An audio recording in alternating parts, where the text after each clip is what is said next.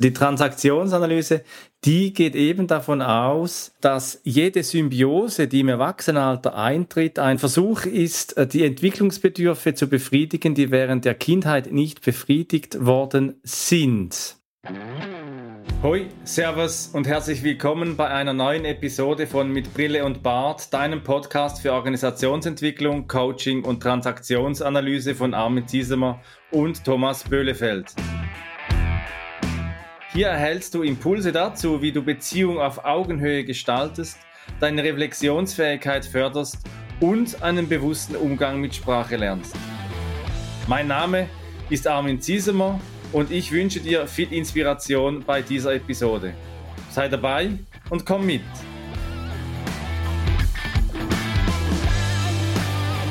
Hallo, woher du auch immer zuhörst, egal aus Österreich, Deutschland oder der Schweiz. Wir sind heute interstellar unterwegs und zwar mit Scotty Beam Me Up. Hallo Thomas.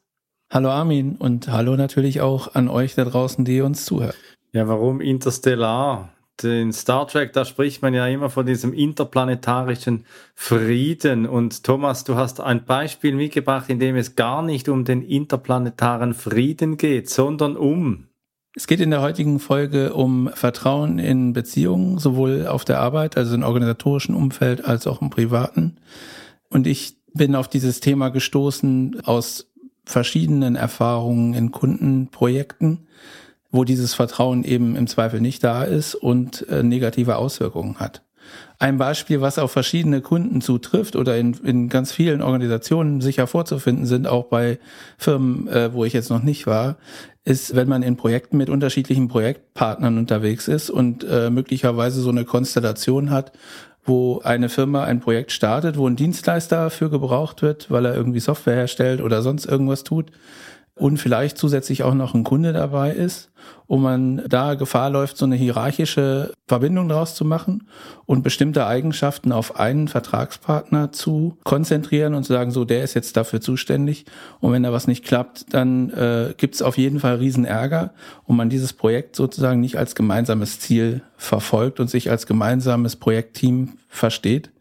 Und das ist etwas, wo eine Eigenschaft halt auf jemand anders übertragen wird, die man selber vielleicht so gar nicht darstellen kann. Puh, wenn du mir das so erzählst, da sehe ich ja schon die Sterne am Himmel. Das ist ja wahnsinnig kompliziert. Also wenn ich dich richtig höre, dann gibt es einen Auftraggeber, einen Auftragnehmer und als Organisation und dann noch unterschiedliche Personen, die da involviert sind. Das kann ja wirklich ein, ein richtiges Kuddelmuddel kommen, wo nicht mehr klar ist, wer ist wozu zuständig, wer hat welche Rolle und dann eben auch noch auf ganz individueller Ebene, welches ist das Selbst- und das Fremdverständnis der beteiligten Personen äh, darin. Und wir haben ja in Folge 12 haben wir bereits über den Bezugsrahmen gesprochen und ganz weit zurück bereits in der Folge 4 über die Struktur der Dialoggestaltungen. Und da erlebe ich es auch, Thomas, immer wieder auch bei mir in äh, Kundenbeziehungen und in Projekten, äh, aber auch im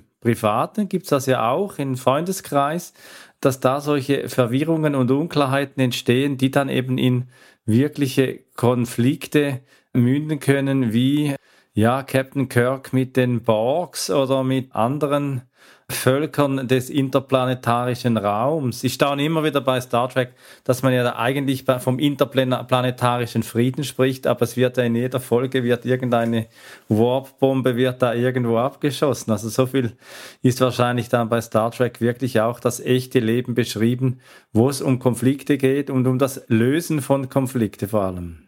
Ja, und bei der Lösung von Konflikten spielt ja so die eigene Grundhaltung, das hatten wir jetzt auch immer wieder gesagt, weil das die Grundhaltung natürlich ein, äh, auch ein grundsätzliches Konzept der Transaktionsanalyse ist, spielt eine große Rolle und die persönliche Reife. Wie bin ich mir meiner Fähigkeiten und so weiter bewusst und auch der Abhängigkeiten und in dem Beam Me Up Scotty Fall ist es ja so, dass Captain Kirk durchaus abhängig davon ist, dass ihm jemand hilft, nämlich Scotty, weil äh, gerade nicht in der Lage ist, selber sich hochzubeamen Und ähm, da sprechen wir äh, in der Transaktionsanalyse von einer Symbiose. Echt jetzt? Also ich habe das anders in Erinnerung. Also für mich gibt's Symbiosen, wenn man taucht, so diese Putzerfische, diese wunderschönen unter Wasser und die tun sich ja wahnsinnig gut. Also der Haifisch, der könnte ohne diese Putzerfische gar nicht so lange und so gesund leben. Das ist doch etwas Tolles. Symbiosen, finde ich. Also das gibt's ja in der Natur vielfältig. Ja, also bei Findet Nemo ist es auch so. Ja, ne? genau. Clownfische und Seeanemonen sind auch immer sehr, sehr symbiotisch unterwegs. Und das ist ja auch nicht negativ. Und auch bei äh, Captain Kirk und äh, Scotty ist es nicht negativ. Die können sich aufeinander verlassen. Die, der eine kann seine Fähigkeiten einsetzen, um den anderen zu helfen. Und erstmal ist, ist es gut. Gibt es vielfältige Beispiele für, wo so Symbiosen und gegenseitige Eigenschaftsleihe oder Verantwortungsübernahme oder wie auch immer man das dann sehen möchte, äh, durchaus positiv ist. Aber natürlich gibt's da auch negative Auswirkungen. Ja, genau. Also das kennt man ja auch aus Paarbeziehungen. Es gibt jemanden, der einfach immer das tut oder die, die immer das tut, Geschirr einräumen, Waschmaschine bedienen. Und ich kenne das noch aus meiner Eltern- und Großelterngeneration dass es dann nach dem Sterben nach dem Tod eines Ehepartners dazu geführt hat, dass dann die andere Person vollkommen handlungsunfähig war, nicht mehr wusste, wie den Haushalt führen. Und dasselbe gibt es ja auch in Organisationen. Wenn ein zentraler Wissensträger mal kündigt und weg ist, dann kann es sein, dass man zwar die Haltung hatte, jeder ist ersetzbar und dann aber merkt, wenn jemand geht, plötzlich, upsa, da fehlt uns sehr viel. Diese Person war eine sogenannte Schlüsselposition, wo man ja gerade auch im HR immer wieder mal davon spricht, wie man diese Schlüsselpersonen pflegen soll und äh, im Unternehmen behalten soll und dann eben auch äh, dafür dann die Konsequenzen tragen muss, wenn dann diese Menschen plötzlich weg ist und äh, über Jahre, vielleicht sogar Jahrzehnte eine Symbiose im Unternehmen dafür gesorgt hat, dass eine solche Position auch aufgebaut werden konnte. Gerade bei so langfristigen äh, symbiotischen Verbindungen ist, glaube ich, der Schaden tatsächlich riesengroß. Also jetzt, um dem Beispiel zu bleiben mit der Kollegin, die vielleicht Wissensträgerin ist und plötzlich das Unternehmen verlässt, da kommen ja teilweise Organisationen komplett zum Stillstand, weil so schnell sich kein Ersatz finden lässt, der auch gleichwertige Arbeit leisten kann aufgrund äh, des Informationsstandes. Es kann aber genau anders auch passieren, dass so eine äh, Symbiose dadurch aufgelöst wird, dass plötzlich die, die Menschen aufwachen und plötzlich Fähigkeiten an den Tag kommen, die vorher unterdrückt waren, weil man sich sozusagen in dieser Symbiose ganz wohl gefühlt hat. Und das ist natürlich dann auch irgendwie so eine Ausprägung, die da passieren kann. Ja, das ist da wirklich es gibt eine Definition in der Transaktionsanalyse von Symbiose, dass eine Beziehung von mindestens zwei Menschen sich, wenn sie sich eben so chronisch ergibt, dass diese Menschen dann eben auftreten wie eine Person, so das doppelte Lottchen oder welche Geschichten es auch immer gibt, wo man das Gefühl hat, aus zwei Personen ist plötzlich eine so ganz harmonisch und völlig eingespielt. Es gibt keine Reibungen und keine Konflikte. Und das ist natürlich eine Folge auch schon von Symbiosen, dass es viel Harmonie gibt. Es wirkt alles so wunderbar eingespielt. Never change a running system, so als äh, Management-Paradigma und das sich daneben dann auch als Symbiose herausstellen kann. Nun, wir sprechen ja heute eben einerseits von dieser Beziehung, dieser vertrauensvollen Beziehung von Scotty Beam Me Up, wo es wirklich etwas braucht. Es gibt ja noch den Film Spaceballs, fällt mir noch ein, wo dieser äh, ist dann äh, Star Wars Verballhornung, wo dann dieser Lord Helmchen dann plötzlich erkennt, wie fett sein Hinterteil dann ist. Das erste Mal, dass er wieder falsch zusammengesetzt wurde. Und so soll es ja nicht herauskommen in Arbeitsbeziehungen. Ich hatte eben äh, schon mal erwähnt, dass ja so eine Grundhaltung helfen kann, eine erfolgreiche Partnerschaft herzustellen, dass persönliche Reife halt irgendwie dann eine, eine Grundvoraussetzung ist, um eine Partnerschaft gelingen zu lassen. Und äh, da gibt es den Steffen Räbricht von TA Plus, der sagt, also es gibt bestimmte Eigenschaften, er hat da irgendwie sechs Kriterien aufgezählt, die man sich so vorstellen kann. Und ähm, in, in so einer klassischen Aufteilung, also in diesem Schubladendenken, werden Eigenschaften halt geschlechterspezifisch verteilt. Also es gibt immer, weiß nicht, was du eben hattest mit Geschirrspülmaschine einräumen und aufräumen und sowas. das wird halt irgendeinem Geschlecht immer zugeschrieben und äh, das ist einfach nicht mehr zeitgemäß. Ne? Man sagt, dass diese Kriterien halt irgendwie geschlechterunabhängig äh, sind und dass man sich das so vorstellen kann wie ein Schieberegler, der auf so einer großen Skala ist und bestimmte Kriterien halt da individuell bewertet werden, manchmal auch situativ sich ändern. Zum Beispiel äh, das Thema Fokus. Also wenn äh, in einer Beziehung, nehmen wir mal an, die besteht aus zwei Menschen und in der Beziehung ist eben der Fokus der einen Person eher auf der Sachebene unterwegs. Also äh, da geht's halt um, weiß ich nicht, wir wollen immer irgendwie mindestens so und so viel Geld auf dem Konto haben, wir kaufen uns ein Haus, wir mieten uns eine schönere Wohnung, wir kaufen ein Auto, keine Ahnung. Und die andere Person ist dann eher so auf der Beziehungsebene unterwegs und möchte halt lieber sich darauf konzentrieren, die Beziehung am Leben, also äh, interessant zu halten, macht vielleicht irgendwie maßgeschneiderte äh, Geschenke zu Weihnachten, also überlegt sich genau, was der andere Mensch haben möchte und, und wählt mit Bedacht irgendwelche Geschenke aus. Dann ist das sozusagen dieser Schieberegler, dass man auf dieser Ebene halt hin und her schieben kann und damit die persönliche Haltung halt äh, sich sozusagen bewusst macht. Und da ist jetzt erstmal überhaupt nichts zu sagen, also von der Position her, wo der Schieberegler ist, das ist gut oder das ist schlecht, sondern das ist einfach erstmal sozusagen das persönliche Empfinden. Mein Schieberegler ist jetzt eher da und das ist erstmal in Ordnung. Schwierig wird's immer dann, und da sind wir beim äh, Thema Dosierung, das hatten wir, glaube ich, auch schon mal. Nur die Dosierung macht das Gift. Und da haben wir das hier genauso, nämlich wenn das eine Extremausprägung ist, so, dass also ein Mensch in dieser Beziehung sich nur auf die Beziehungsebene und versucht, den anderen glücklich zu machen oder die Beziehung besonders glücklich zu gestalten und die andere Person interessiert sich überhaupt nicht dafür, dann kann das natürlich dazu führen, dass da ein Riesenstreit entsteht. Und dass da immer wieder Frust wiederkehrt, so Rabattmarken geklebt werden, hatten wir auch, und das dann nachher explodiert und da ein Riesenstress draus wird. Ja, Stress kann es wirklich geben und das hat ja dann auch der Lord Helmchen, der hatte dann auch Stress äh, in seiner Beziehung bei Spaceballs. Nun, woher kommen denn solche Symbiosen? Das ist ja die große Frage. Wie entstehen sie? Und wir psychologisieren ja immer auch wieder mal so ein bisschen. Wir nehmen uns das heraus, dass wir in dieser rationalen ökonomischen Welt auch immer wieder mal das Thema Emotion, Gefühl und manchmal halt auch eben wieder auch Kindheit mit einbringen. Also die Transaktionsanalyse, die geht eben davon aus, dass jede Symbiose, die im Erwachsenenalter eintritt, ein Versuch ist, die Entwicklungsbedürfe zu befriedigen, die während der Kindheit nicht befriedigt worden sind. So. Und nun heißt ja das, dass nur Menschen, die sich selbst auch kennen und wissen, was ihre Mangelerfahrungen in der Kindheit waren, heute fähig sind, ihre Beziehungsgestaltung eben auch so auszubilden, dass ein echtes Gegenübererleben, eine echte Arbeitsbeziehung auch entstehen kann. Also du hast gesagt, Thomas, der Regler, den Sven Gollop hier in seinem Artikel eingeführt hat, dass, er, dass es nicht bewertet wird, mal primär, ob er weiter rechts oder weiter links ist, gerade bei äh, Frauen oder Männern in, in Beziehungen, privaten, aber auch im, im organisatorischen gibt's ja das auch, Führung noch eine oder eine andere Person, die unterschiedliche Meinungen haben, gerade wenn es dann auch um viel Geld geht, um äh, zentrale Entscheide.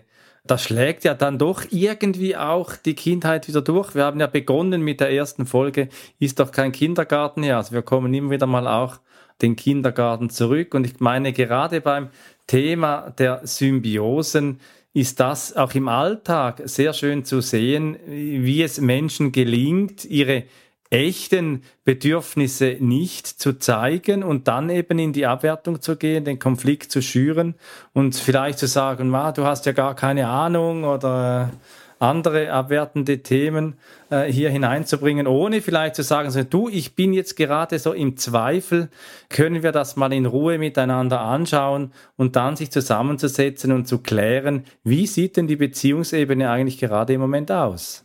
Da fällt mir ein Thema ein, was wir nicht besprochen haben im Vorfeld, wo ich aber jetzt gerne mal deine Meinung zuhören würde tatsächlich. Also wenn wir das richtig verstehen, also jede Symbiose stellt einen Versuch dar, Entwicklungsbedürfnisse zu befriedigen, die in der Kindheit nicht befriedigt worden sind. dann ist das ja so, dass, weiß ich nicht, jemand in der Beziehung einen Typ Mensch sucht, der so ist wie Mama oder so ist wie Papa. Weiß ich nicht, irgendwelche Eigenschaften habe ich auf meine Eltern projiziert und jetzt suche ich vielleicht genau den Partner, der diese Eigenschaften auch hat, um mein symbiotisches Verhalten aufrechtzuerhalten. In organisatorischen Umfeldern ist mir jetzt häufiger vorgekommen, so der Fall von, also das ist dann Gossip, wo äh, gesagt wird, weiß ich nicht, da ist irgendeine Führungspersönlichkeit, die besonders dominant auftritt. Egal ob Mann oder Frau, das spielt dabei keine Rolle, sondern eine dominante Person. Und äh, dann so gemutmaßt wird, zu Hause steht die Person bestimmt unter Pantoffeln und hat nichts zu sagen. Ist dir sowas auch schon mal vorgekommen? Hat das hier mit äh, Symbiosen irgendwas zu tun? Also kann das da genau umgekehrt sein, dass man dann genau die Eigenschaften in der Arbeitswelt darstellen möchte, die man im Privatleben gar nicht hat oder nicht ausleben kann? Im besten Fall sprechen wir ja in der Transaktionsanalyse von integrierten Personen, die aus dem Erwachsenen-Ich heraus agieren in ihrem Alltag und bewusst ihre Rolle ausfüllen und entsprechend ihren Rollen eben auch Verantwortung übernehmen. Und solche Zuschreibungen, ja, die gibt's ja sicher immer wieder und das sind ja Bilder, die vielleicht aus der eigenen Wahrheit im Inneren entstehen. Ich meine, Im Einzelfall geht es um die Realitätsklärung und ums Nachfragen, wie ist es denn? Also ich gehe davon aus, dass integrierte Führungspersönlichkeiten sich ihrer Rolle und ihrer damit verbundenen Verantwortung bewusst sind und eben auch gerade in einer neuen Arbeitswelt auch fähig sind, kontextbezogen, adäquat Beziehungen zu gestalten. Und das äh, kann vielleicht mal dann auch so sein, dass es eben nicht die Frau zu Hause ist, die auf den Deckel gibt, sondern der Vorgesetzte hat ja vielleicht auch wieder ein Vorgesetzter und da gibt's ja immer doch auch wieder Transparenz, die nicht geschieht aus vielleicht auch einem missverstandenen Loyalitätsgefühl, äh, wo man das Gefühl hat, man müsse jetzt nach oben loyal bleiben oder eben in dem Beispiel mit der Ehefrau, das du so Gossip bezogen gebracht hast, dass man die Frau dann schützen muss, was die einem zutut. Also was mir immer wieder mal begegnet ist an die andere Seite in Männercoachings, wo ich eher höre, wie Männer aufgrund vielleicht auch ihres Unvermögens ihre Emotionalität auszudrücken, beginnen eben in ihrer Not sehr stark darunter zu leiden, wenn eine reif entwickelte Frau, wir haben ja vorhin schon mal von reifen Persönlichkeiten gesprochen, sich nicht mehr fähig fühlen, dem in einer Art und Weise zu begegnen. Aber im, auf deine Frage zurück, ich glaube, das muss im Einzelfall wirklich besprochen werden. Und eben es geht darum, im Entwicklungsziel der Transaktionsanalyse zu einem integrierten Erwachsenen zu werden. Das hat ja nichts mit dem Alter 18 zu tun, sondern eben mit einer reifen Persönlichkeit, die kontextbezogen ihre Rolle gestalten und Verantwortung übernehmen kann. Ja, das ist nachvollziehbar. Also es war jetzt auch nur der, der Versuch, irgendwie äh, spontan da irgendwie so einen Gedanken unterzubringen. Hast ja Aber du hast natürlich Thomas. recht, da ist viel, da ist viel Übertragung vermutlich dabei und Ursachen, die in dem Moment vielleicht gar nicht bekannt sind. Und vielleicht ist auch das persönliche Empfinden über das Verhalten der Führungspersönlichkeit in dem Moment unter einem bestimmten Einfluss passiert und, und ist eigentlich nur die Wahrnehmung oder Wahrgebung, die die Person hat, die das erzählt, die da irgendwie eine Situation interpretiert. Das kann ja auch sein. Was mir gerne so einfällt, wenn wir so am Reden sind über das Thema Symbiose im Außen, also diese symbiotischen Haltungen im Außen, sei es im privaten oder im organisationalen Kontext, die Symbiose gibt's ja auch innen. Die Transaktionsanalyse, die spricht ja auch von den Ich-Zuständen, von der Spontaneität in der Entwicklung einer reifen Persönlichkeit. Und diese unterschiedlichen Ich-Zustände eben auch besetzen zu können, Zugriff zu haben, das ist ja auch eine Kompetenz, die gerade Schauspieler, Schauspielerinnen zum Beispiel auszeichnet, die vielfältige Rollen spielen können, wo dann vielleicht äh, Führungspersonen eher die Vorstellung haben, sie müssen jetzt so oder so sein und dann an Spontanität einbüßen. Also ich glaube, die innere Symbiose, die gibt's ja eben auch und das merke ich, dass dann auch Menschen immer wieder mal darauf verzichten, ihre innere Vielfalt wahrzunehmen und damit eben auch Bedürfnisse, Wünsche und Interessen eben zu verdrängen, die eigentlich für ihre persönliche Entwicklung eine wunderbare Ressource sein könnten. Ja, ich hatte ja am Anfang auch schon äh, erwähnt, dass das situativ halt anders äh, sein kann, ne? dass sich so ein symbiotisches Verhalten ja gar nicht dauerhaft durchziehen muss, sondern das Verhalten sich ja auch je nach Kontext irgendwie ändern kann. Interessant fand ich halt noch den Aspekt, dass es gesunde und ungesunde Symbiosen gibt und das ist für mich ganz gut nachvollziehbar von der Definition her, die ich da gelesen habe, nämlich, dass gesunde Symbiosen immer dann passieren, zum Beispiel zwischen Eltern und Kind oder Kleinkind dann in dem Fall, in dem aber die Ich-Zustände alle aktiviert sind und alle im Einsatz sind und nicht irgendwie äh, praktisch eine Ebene komplett ausgeschaltet ist oder zwei, wo dann tatsächlich sowas wie Hilfe stattfindet. Also so ein kleines Kind kann halt noch nicht im Zweifel stehen oder nicht selber in den Kinderwagen klettern oder so. Und das ist natürlich auch irgendwie eine Art von Symbiose, aber natürlich auf einem viel gesunderen Feld als wenn jetzt Symbiosen stattfinden, wo die Ich-Zustände eben nicht vollständig aktiviert sind. Ja, und da geht es ja eben auch wieder um Verantwortung. Also ich sehe das auch immer wieder mal in, in Jobcoachings mit Menschen, die schwierige Geschichten mit ins Coaching bringen und einfach wirklich im Moment gerade nicht fähig sind, auf ihre entwicklungsfähigen Kräfte zuzugreifen, die sich hier im Überlebensmodus befinden und da kennen wir die vier Ps in der Transaktionsanalyse. Zum einen eben auch den Schutz, den Schutz zu geben in einem Umfeld, dass sich ein Mensch eben auch überhaupt entwickeln kann. Und da bringt es ja wenig, dann einfach zu sagen, du musst jetzt und du tust jetzt und, äh, sondern wirklich auch wahrzunehmen, was jetzt da ist, was die Situation ist. Und daneben, wir sprechen ja heute auch wieder einmal über die Kindheit oder die Auswirkungen, die eine Kindheit auch im Erwachsenen dann auch wieder zeigen kann. Und das ist auch die Angst, das vierte P, das Punishment. Also die, die wahrgenommene Gefahr durch verinnerlichte Eltern. Also wenn wir innere Elternbilder haben, in der Psychoanalyse spricht man dann eher von Introjekten, und man das Gefühl hat, man könne gegen die eben nicht auflehnen und ist mit denen in, einem, in einer symbiotischen Beziehung, äh, da merke ich einfach immer wieder auch, dass es eben dann nachher das Potency braucht, im Coaching zu schauen, danach zu spüren und miteinander auf die Entdeckungsreise zu gehen, wie man eben auch die Macht von neuen Elternfiguren im Innern eben auch wieder schaffen kann, aufbauen kann, um wieder in eine Handlungsfähigkeit zu kommen, das vierte P, das Permission, die Erlaubnis zu haben, sein volles Potenzial eben auch auszuschöpfen. Ja, dein Beispiel mit den vier Ps zeigt ja genau aus dem Beispiel, was ich vorher hatte, mit der gesunden Symbiose, wo es hingehen soll, nämlich, dass alle äh, Ich-Zustände aktiviert sind und ich aus der Situation heraus natürlich viel besser in solchen Beziehungen oder in Arbeitsbeziehungen oder so unterwegs bin. Ja, und äh, wenn wir gerade so äh, sensible Coaching-Beziehungen anschauen, in denen viel Not und Leid dann eben auch auftritt, da wird mir ja auch immer wieder bewusst, dass Begegnung und das, diesen Satz, den habe ich mitgenommen von einem äh, lehrenden Transaktionsanalytiker in Zürich am Erik Börn Institut, Franz Liechti, und er hat immer so gesagt, ja, Begegnung ist ein Wagnis. Und in die Begegnung zu gehen, gerade auch in der Auflösung von Symbiosen zu sagen, ganz banal, nein, ich mache jetzt heute Abend die Wäsche. Ich wäsche jetzt die schmutzige Wäsche und du hast es jetzt die letzten 15 Jahre gemacht. Oder Watzlawick hat ja mal das Beispiel gehabt mit den Cornflakes, ist ja auch so ein berühmtes Beispiel, dass plötzlich rauskommt, dass der Mensch ja diese Cornflakes die letzten 15 Jahre gar nicht gemocht hat.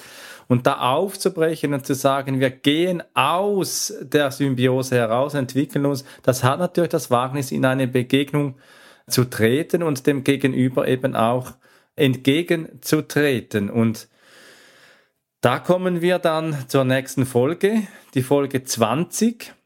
Und da sprechen wir über einen Liedtitel, den nehmen wir als Aufhänger, I See Your True Colors.